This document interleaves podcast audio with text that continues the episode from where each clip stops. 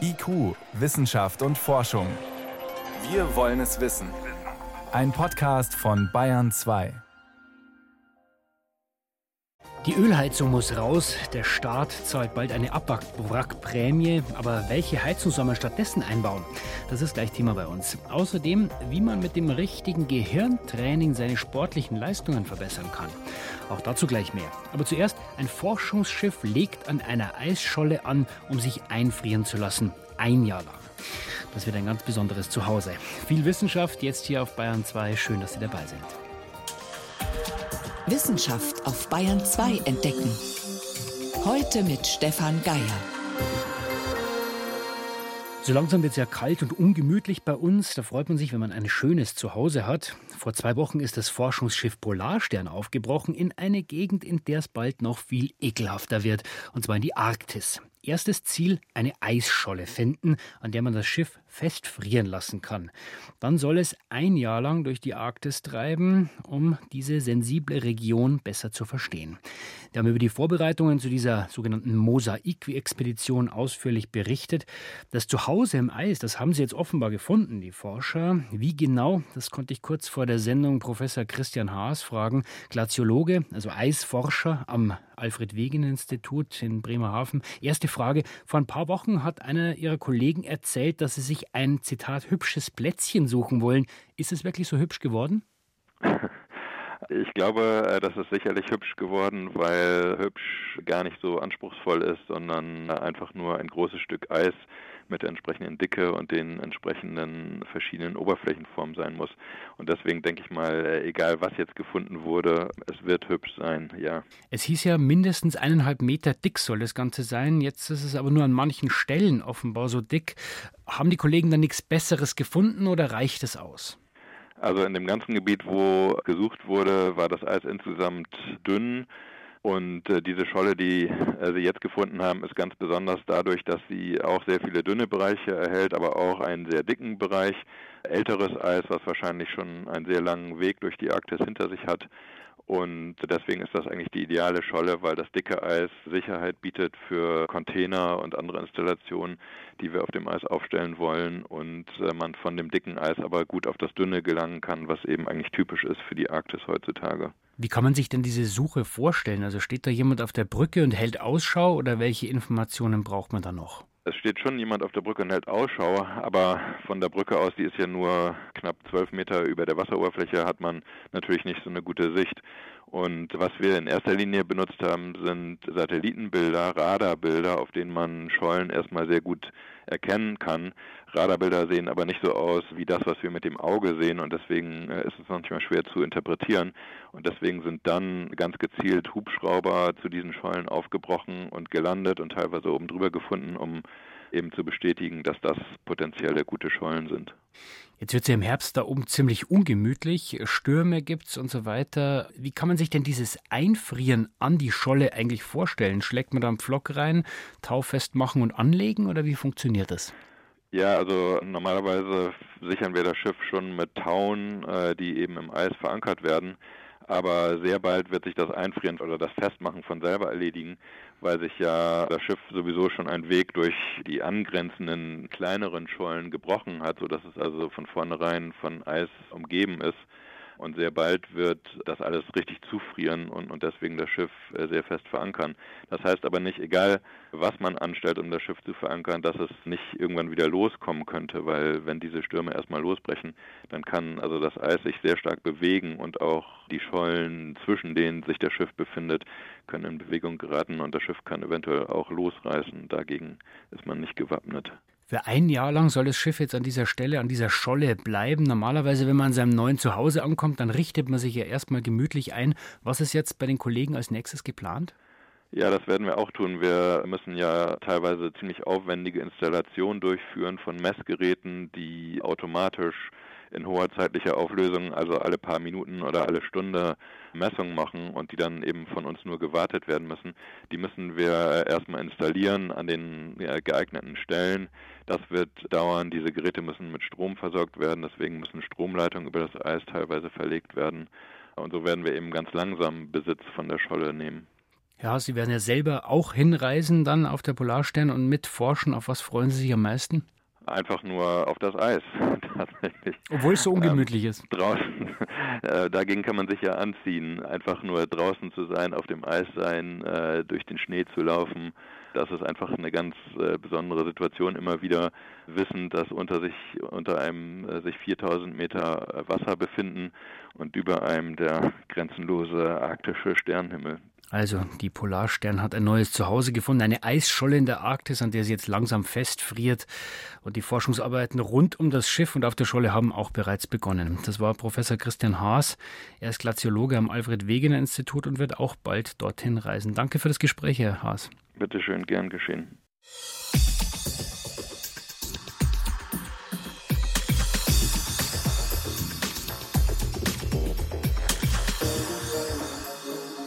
Die nächste Geschichte handelt von einer ganz besonderen Spezies, von den wilden Verwandten. Aber es geht jetzt nicht um Familienfeiern, Weihnachten ist ja noch weit. Nein, es geht um unsere Kulturpflanzen. Also alles, was wir züchten, was wir anbauen, ernten, essen, Getreide, Äpfel, Gemüse und so weiter. Unsere Pflanzen müssen ja immer mehr aushalten, weil es wird trockener, heißer und manchmal regnet es dann wieder viel zu viel. Grund ist der Klimawandel. Forscher wollen helfen, die Kulturpflanzen widerstandsfähiger zu machen. Wir brauchen sie ja schließlich noch sehr dringend. Und da kommen jetzt die wilden Verwandten ins Spiel. Denn die ursprünglichen Arten, die können einiges darüber verraten, wie man mit Veränderungen umgeht. Silke Schmidt-Drö hat Forscher im Unterallgäu begleitet auf der Suche nach wildem Sellerie. Um die unscheinbaren Pflanzen im Bach zu entdecken, braucht die Ökologin Maria Böhnisch gute Augen. Die Art, die hier so ganz am Ufer vorkommt, also am, am Rand, ja. Der Kriechensellerie steht hier so quasi im Übergang zur Uferböschung. Der kriechende Sellerie ist verwandt mit der Kulturpflanze Sellerie. Seine Gene sind deswegen wertvoll für Maria Böhnisch. Sie arbeitet am Julius-Kühn-Institut für Züchtungsforschung an landwirtschaftlichen Kulturen in Quedlinburg. Ihr Spezialgebiet Erhaltung und Nutzung von pflanzengenetischen Ressourcen. Das Vorkommen bei Seigen ist so eine Ressource. Es ist das erste genetische Erhaltungsgebiet für Wildsellerie in Bayern. Bei den genetischen Erhaltungsgebieten steht eigentlich wirklich die Sicherung der pflanzengenetischen Ressourcen im Fokus. Deswegen wird zum Beispiel auch Saatgut gesammelt vor Ort. Der Mehrwert von genetischen Erhaltungsgebieten ist auch der, dass wir auch auf die innerartige Vielfalt gucken, auf diese Ebene. Und das findet auch im Naturschutz häufig nicht statt, einfach weil die Ressourcen zu knapp sind. Wildsellerie-Gene könnten etwa Züchtern helfen, Kultursellerie widerstandsfähiger gegen Pilzkrankheiten zu machen. In einem Kooperationsprojekt haben Böhnisch und ihre Kollegen die genetische Vielfalt von vier Wildselleriearten in Deutschland analysiert. Ein Netzwerk aus 45 Schutzgebieten soll entstehen. Solche Schutzgebiete gibt es weltweit nur eine Handvoll, wie der britische Forscher Nigel Maxted attestiert. Der Professor aus Birmingham ist ein international führender Experte für die wilden Verwandten von Kulturpflanzen. Bisher hat sich die Erhaltung ihrer Vielfalt vor allem auf die Sammlung von Saatgut in Genbanken konzentriert. Aber das Problem bei dieser Art von Erhaltung ist, dass es sehr schwierig ist, die ganze also genetische Vielfalt zu sichern. Und es bedeutet auch, dass die Vielfalt sich nicht weiterentwickeln kann. Wenn Sie beispielsweise eine Pflanze im Garten oder auf dem Feld haben, entwickelt sie sich mit Krankheiten weiter. Wenn Sie sie ex situ erhalten, frieren Sie den evolutionären Prozess praktisch ein. Das Gegenstück dazu, ihr Schutz in situ, also in der Natur, ist unverzichtbar. Deshalb hat Nigel Maxted mit internationalen Kollegen vor kurzem mögliche Erhaltungsgebiete von globaler Bedeutung für die Ernährungssicherheit ausfindig gemacht. Die Forscher wählten dafür Wildpflanzen, die mit wichtigen Kulturpflanzen wie etwa Mango, Hafer und Kichererbse verwandt sind. We looked at their distribution and identified places that had wir haben Orte identifiziert, die mehrere Arten an einem Platz vereinten und die gleichzeitig gegenüber dem Klimawandel widerstandsfähig sind. Also, wir wollen keine Gebiete schützen, die in zehn Jahren ungeeignet für die Arten werden. Und wir sind bei diesen 150 Gebieten weltweit gelandet. In Deutschland liegt kein Gebiet, das den Kriterien entspricht. Auch Wildsellerie kommt in der Studie nicht vor. Das deutsche Projekt hat dennoch als Schutzkonzept Modellcharakter auch wenn der Status als genetisches Erhaltungsgebiet nicht rechtlich bindend ist, wie Maria Böhnisch vom Julius-Kühn-Institut erklärt. Es ist eher eine Art freiwillige Zusammenarbeit von den lokalen Akteuren mit uns, also einer wissenschaftlichen Institution. Und wenn jetzt wir sehen, dem Vorkommen geht es nicht so gut und wir hätten gern, dass da Pflegemaßnahmen stattfinden oder die Nutzung angepasst wird, dann würden wir mit den lokalen Akteuren darüber reden. Nicht immer ist es so einfach wie in Salgen. Das Grundstück gehört der Gemeinde. Naturschutzfachlich berät der Landschaftspflegeverband. Außerdem ist der kriechende Sellerie eine stark gefährdete Art, also schon im Fokus des Naturschutzes. Der Landschaftspfleger muss trotzdem zum Beispiel einen Biber im Auge behalten, damit dieser nicht zu viele Pflanzen herausreißt. An diesem Tag wird Maria Böhnisch auch selbst aktiv. Weil er von Wasser bedeckt ist, blüht der Sellerie nicht.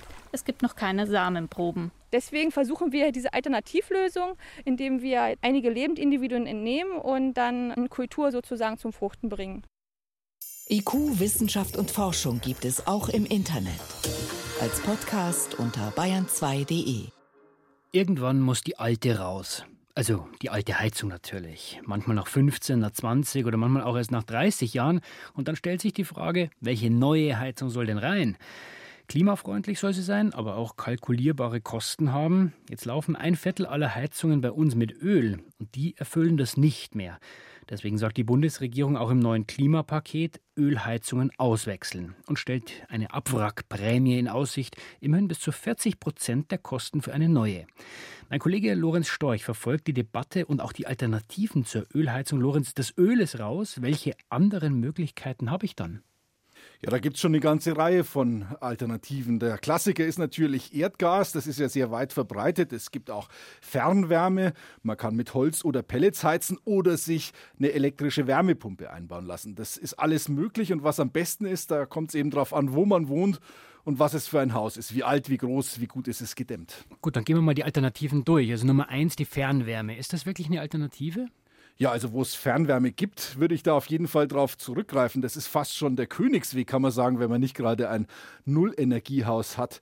Fernwärme kann mit Kraft-Wärme-Kopplung sehr effizient hergestellt werden. Meistens ist letztlich Erdgas die Quelle. Es kann aber auch aus verbranntem Müll kommen oder aus Biomasse. Der große Vorteil fürs Gesamtsystem ist, dass Fernwärme sehr gut den Wärmesektor mit dem Stromsektor verbinden kann. Und das kann dann auch bei Schwankungen im Stromnetz helfen und ist wirklich ein Plus für die Energiewende. Und der Anschluss ist normalerweise einfach und man hat auch den Vorteil, dass man sich den Kamin spart und den Kaminkehrer und den Brenner. Also es hat durchaus Vorteile. Nächste Alternative. Erdgas. Wie zukunftsträchtig ist das? Erdgas ist natürlich noch alte Welt, wenn man so will. Erdgas ist eine fossile Energie, aber die sauberste unter den fossilen Energien. Also Erdgas enthält weniger Kohlenstoff als Öl und produziert gut ein Viertel weniger CO2. Ich gehe davon aus, Erdgas wird auch in Zukunft eine große Rolle spielen und ähm, es gibt ja auch die Möglichkeit, Biogas zu bestellen, irgendwann auch äh, aus Elektrizität, künstlich hergestelltes Gas, aber da muss man realistisch sagen, die Ressourcen dafür sind begrenzt. Und wenn wir mal diese beiden Alternativen nehmen, Erdgas und Fernwärme, wie gut ist denn die Infrastruktur insgesamt bei uns? Reicht es, um uns von der Ölheizung zu verabschieden? Ja, also es hat schon seinen Grund, dass immer noch knapp ein Viertel der Haushalte mit Öl heizt. Vor allem außerhalb von Städten, wenn man sich die Quoten anschaut, in Niederbayern sind die am höchsten, da geht es schon fast auf 50 Prozent. Mhm. Auch in der Oberpfalz sehr hoch, in Oberfranken sind es auch noch 40 Prozent, die mit Öl heizen. Andererseits muss man aber auch sagen, es ist nicht immer so, dass man das muss. Etwa die Hälfte der Leute mit Ölheizungen haben eigentlich schon den Gasanschluss bei sich in der Straße. Da gibt es noch eine Möglichkeit, ein sogenanntes Blockheizkraftwerk, also vereinfacht gesagt ein Motor, der sowohl Wärme als auch Strom erzeugt. Das ist durchaus auch eine umweltfreundliche Alternative, normalerweise mit Gas oder Biogas betrieben. Da ist das Problem, es lohnt sich nur, wenn man wirklich auch recht viel Wärme braucht. Also normalerweise nicht für ein Einfamilienhaus, vor allem dann nicht, wenn es gut gedämmt ist. Da äh, muss man schon eher die Nachbarn mit dazu nehmen, ein Mehrfamilienhaus oder eine ganze Straße. Und letztendlich noch die Wärmepumpen. Die holen die Energie aus der Luft oder aus dem Boden. Was ist mit denen? Die Wärmepumpen werden in der Zukunft sicher eine Riesenrolle spielen. Im Neubau sind die schon ganz vorne. Der Anteil aktuell fast 44 Prozent. Das ist mehr als Erdgas. Aber auch da gibt es einen Nachteil. Wärmepumpen eignen sich vor allem für Häuser, die tatsächlich gut isoliert sind und weil sie äh, relativ niedrige Temperatur machen, brauchen sie eine große Fläche, auf der geheizt wird. Also Fußbodenheizung, Wandheizung oder zumindest große Heizkörper, wenn man dann den Altbau umbauen will, mit Wärmepumpe, das ist schon was Größeres. Das heißt letztendlich, Lorenz Storch, mit den Alternativen, die wir jetzt in Deutschland zur Verfügung haben, ist es der richtige Schritt, die Ölheizungen abzuwracken, zu verbieten und andere Formen ja, im Endeffekt verpflichtend zu machen? Ich denke, irgendwann muss man ja mal anfangen mit der Zukunft. So eine Heizung bleibt ziemlich lange drin und wenn man nicht irgendwann mal einen Punkt macht und sagt, mit Ölheizung ist Schluss, dann beginnt die Zukunft nie. Wir haben ja besprochen, es gibt durchaus einige Alternativen. Die Frage ist, ob man überhaupt eine Abwrackprämie bezahlen muss, denn oft lohnen sich die Alternativen von ganz allein, wenn man nicht zu kurzfristig rechnet. Also, das Öl muss weg, die Ölheizungen sollen abgewrackt werden. Über die Alternativen, die Probleme und auch die Chancen dabei waren das Informationen von Lorenz Storch. Vielen Dank fürs Gespräch. Mit Vergnügen. Bayern 2. Wissenschaft schnell erzählt. Veronika Bräse ist ins Studio gekommen und los geht's mit einer Chemotherapie, aber ohne den typischen Haarausfall. Wie geht es? Also mit einem Bluttest geht es, der die innere Uhr genau auslotet. Also die ist bei jedem anders. Es gibt ja bekanntlich Lerchen, Frühaufsteher mhm. und es gibt Nachteulen.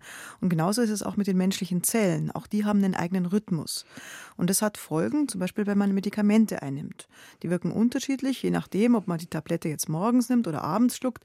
Also man muss wissen, wann sie am besten hilft und man muss wissen, wann sie die wenigsten Nebenwirkungen hat. Und dieses Haare ausfallen, das ist so eine Nebenwirkung. Mhm. Und der Bluttest, den Forscher der Berliner Charité entwickelt haben, bestimmt diese individuellen Phasen der Zellen ganz genau. Kommen die Medikamente einer Chemotherapie zum richtigen Zeitpunkt, wirkt die Chemo besonders gut gegen Krebszellen und greift aber in dem Moment die die Haare nicht an. Das ist auch bei anderen Krankheiten so, bei Bluthochdruck zum Beispiel. Auch da kann man ermitteln, wann ein Patient die, die äh, Tabletten nehmen soll, also wann sie am besten wirkt und wann sie die wenigsten Nebenwirkungen hat. Und ist dieses Verfahren schon im Einsatz? Den Bluttest, der funktioniert, sagen die Berliner Ärzte. Er kommt aber erst in etwa zwei Jahren auf den Markt. Jetzt geht es um Krankheiten wie Gelbfieber, Dengue-Virus und das Zika-Virus. Fiese Krankheiten. Ne? Genau, die werden von Mücken übertragen. Und Abhilfe könnte da ein bunt schillernder Zierfisch schaffen, der Guppi. Seine Leibspeise sind nämlich Mückenlarven. Die Mückenlarven, die man aus der Regentonne kennt. Genau, das sind so längliche Larven. Im Sommer schwimmen die auch im See und im Teich rum. Und die schlüpfen dann eben als Mücken oder Moskitos. Mhm.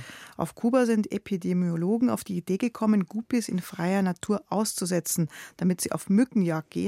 Ein Fisch frisst nämlich so um die die 100 Mückenlarven pro Tag. Die Idee ist einfach weniger Mücken und dadurch weniger Krankheiten. Aber Umweltexperten sehen das kritisch, weil das Aussetzen der Tiere das ökologische Gleichgewicht durcheinander bringen kann. Zum Schluss noch zu einem ganz anderen Tier, dem Weißstorch, besser als Klapperstorch bekannt. Bei dem gibt es ein West-Ost-Gefälle. Das okay. heißt, in den westlichen Bundesländern hat die Zahl der Brutpaare in diesem Jahr zugenommen und in den östlichen Bundesländern sind es weniger geworden. Das sagen die Zahlen vom Naturschutzbund Deutschland, von und, NABU. Und warum? Ja, der Grund ist, im Winter fliegen die Weststörche nach Westen, also nach Spanien oder nach Portugal. Und da finden sie auch auf den Müllhalden genug zu fressen. Und die Oststörche, die fliegen im Winter interessanterweise viel weiter weg, nämlich ins östliche Afrika. Und das ist weit und da sterben dann auch viele.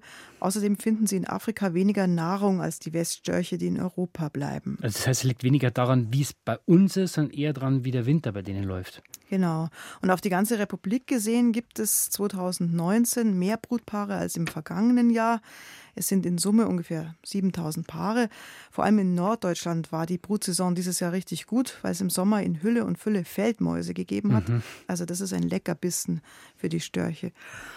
Im Osten war es ausgerechnet für die Klapperstörche so schwer, ihren eigenen Nachwuchs aufzuziehen, weil es so trocken war. Da gab es einfach zu wenig Regenwürmer, die sich hätten verfüttern lassen. Der Klimawandel. Vielen Dank, Veronika Bräse, für die Kurzmeldungen.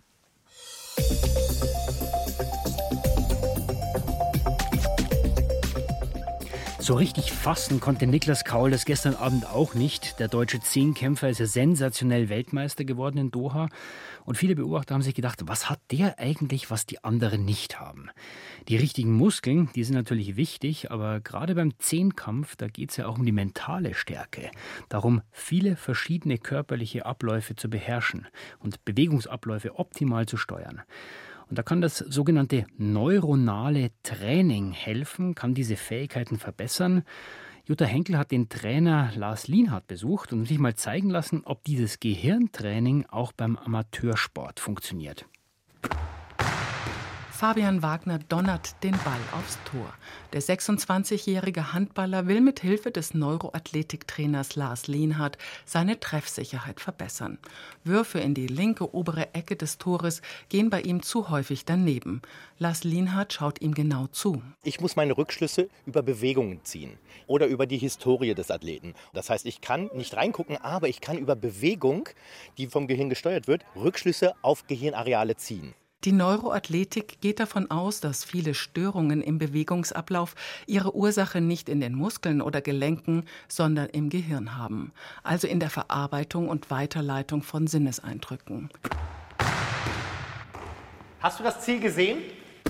Weil gerade war ein tatsächlicher Unterschied, wo du hingeguckt hast. Lars Lienhardt gibt Fabian Wagner eine Schnur in die Hand, deren Ende er sich an seine Nase halten soll. Dann spannt er sie zwischen sich und dem Handballer. Auf der Schnur sind mehrere bunte Kugeln aufgereiht, die Fabian Wagner nacheinander schielend fixieren muss.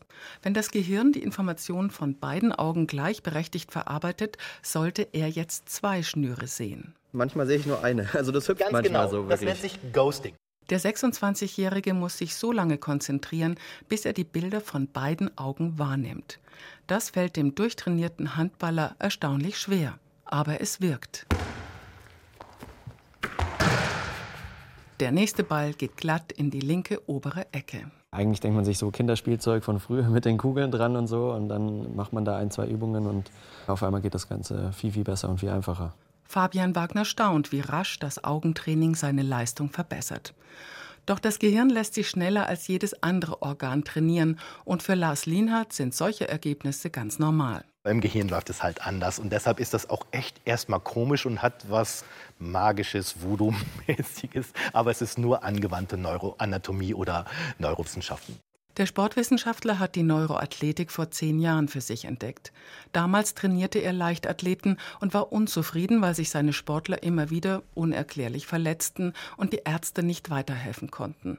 Er informierte sich über die neuronalen Zusammenhänge und stieß schließlich auf einen Chiropraktiker in Amerika, der zu diesem Thema forscht. Bei ihm absolvierte er eine mehrjährige Ausbildung zum Neuroathletiktrainer.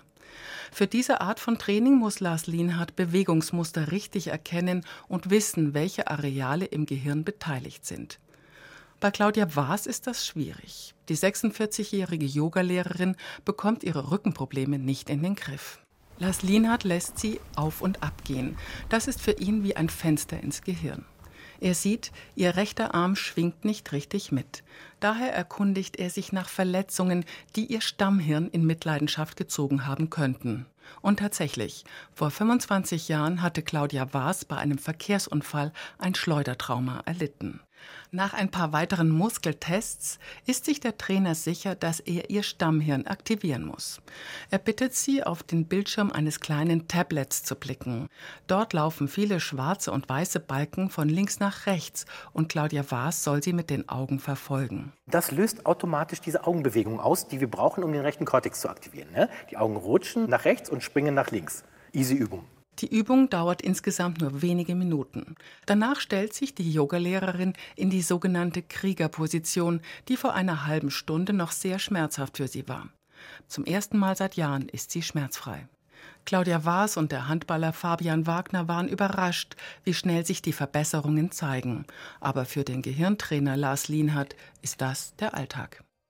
Gehirntraining für bessere sportliche Leistungen. Wenn Sie auch sehen wollen, wie das geht, dann können Sie das machen morgen Abend in Gut zu wissen mit Willi Weitzel um 19 Uhr im BR Fernsehen. Morgen Abend 19 Uhr Gut zu wissen. Und das war es soweit von IQ für heute. Am Mikrofon war Stefan Geier.